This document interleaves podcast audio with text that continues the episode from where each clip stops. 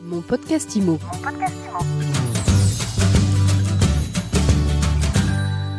Bonjour et bienvenue dans ce nouvel épisode de mon podcast IMO. On est en live du Rent et je suis avec un nouvel acteur de la PropTech. Bonjour Romain Barbier. Bonjour. J'adore le nom de votre boîte. Ça s'appelle Pazapa. Tout à fait. P-A-Z-A. PA. C'est bien ça. Alors vous, vous débarquez dans ce milieu de la PropTech, vous venez de chez Google, vous êtes en train de développer euh, une entreprise qui va faire du leasing dans l'immobilier? Ouais, tout à fait. Alors c'est une entreprise dont la vocation est de permettre aux particuliers primo-accédants d'accéder à la propriété progressivement, tout en vivant dans leur logement dès aujourd'hui.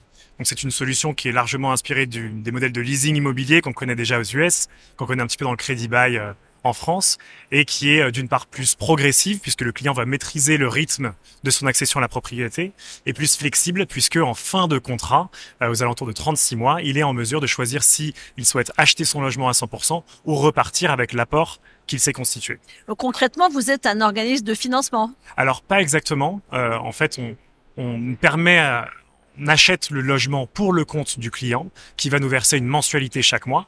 En revanche, euh, on ne finance pas euh, un client, euh, il n'y a, pas de taux d'intérêt particulier. C'est euh, vraiment axé sur les codes du leasing immobilier. Le client va nous verser une redevance mensuelle, une partie euh, qui sera versée en loyer et une partie acquisitive qui va lui permettre de capitaliser dans son logement. Le, la mensualité qu'on vous verse à vous par rapport à un loyer ce sera euh, sensiblement équivalent à la différence euh, près que le client, ce qu'on, ce qu'on, l'innovation pas à pas, c'est aussi le fait que on essaie de créer une troisième voie entre être locataire et être propriétaire, qui fait que plus le client est propriétaire de son logement, plus sa mensualité, la partie loyer, plus son loyer va diminuer euh, progressivement pour refléter son montée. Sa montée alors, vous avez un exemple concret Là, je, Oui, alors, vous avez un appartement à me proposer? Alors, je concrètement, un client qui vit dans un logement euh, d'une quarantaine de mètres carrés, qui va payer un loyer de 1000 euros, loyer marché, et qui serait détenteur de 5% de son logement au début du contrat avec Pas à Pas, il va mettre l'équivalent de 5% en apport. Eh bien, euh, étant donné qu'il est euh, propriétaire de ces 5%, il ne va verser que 950 euros de loyer euh, pour euh, habiter dans ce logement. Ce qui veut dire que côté euh, côté acquéreur, il faut un petit apport personnel. Tout à fait. On sera sur des apports qui oscilleront entre 2 et 10 euh, pour entrer dans le logement. Euh, vous êtes en train de développer vo- votre équipe. Euh, vous êtes euh, en pleine levée de fonds. Vous cherchez des partenaires. Voilà, tout à fait. Alors pour l'instant, nous sommes deux, mon cofondateur Louis Raffray et moi-même.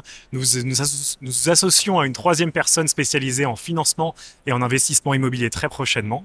Et nous cherchons des partenaires financiers, principalement pour lever des, fonds afin d'acheter nos premiers logements avec nos clients euh, et leur permettre de devenir progressivement propriétaires. Et vous ambitionnez de lever combien de fonds, combien d'appartements, combien de logements vous voulez acheter? Ouais, alors on ambitionne un premier fonds de l'ordre de, de 5 millions d'euros euh, qui nous permettrait d'acheter, euh, on va dire, une dizaine, entre 10 et 20 euh, logements euh, pour euh, le compte de nos premiers clients et ensuite, du coup, de relever des poches successives, un peu comme une foncière le ferait, de manière à aider davantage de clients.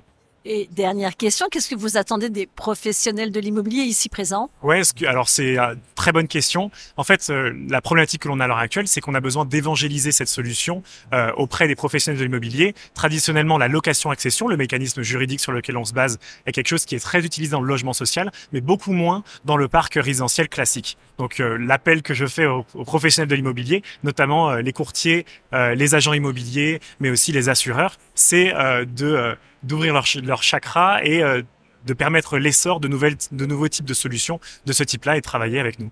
Eh ben voilà, j'espère que votre appel sera entendu. Ils vont euh, ouvrir leur chakra pas à pas. Merci beaucoup, Je Romain Barbier. également. Mon podcast IMO. Mon podcast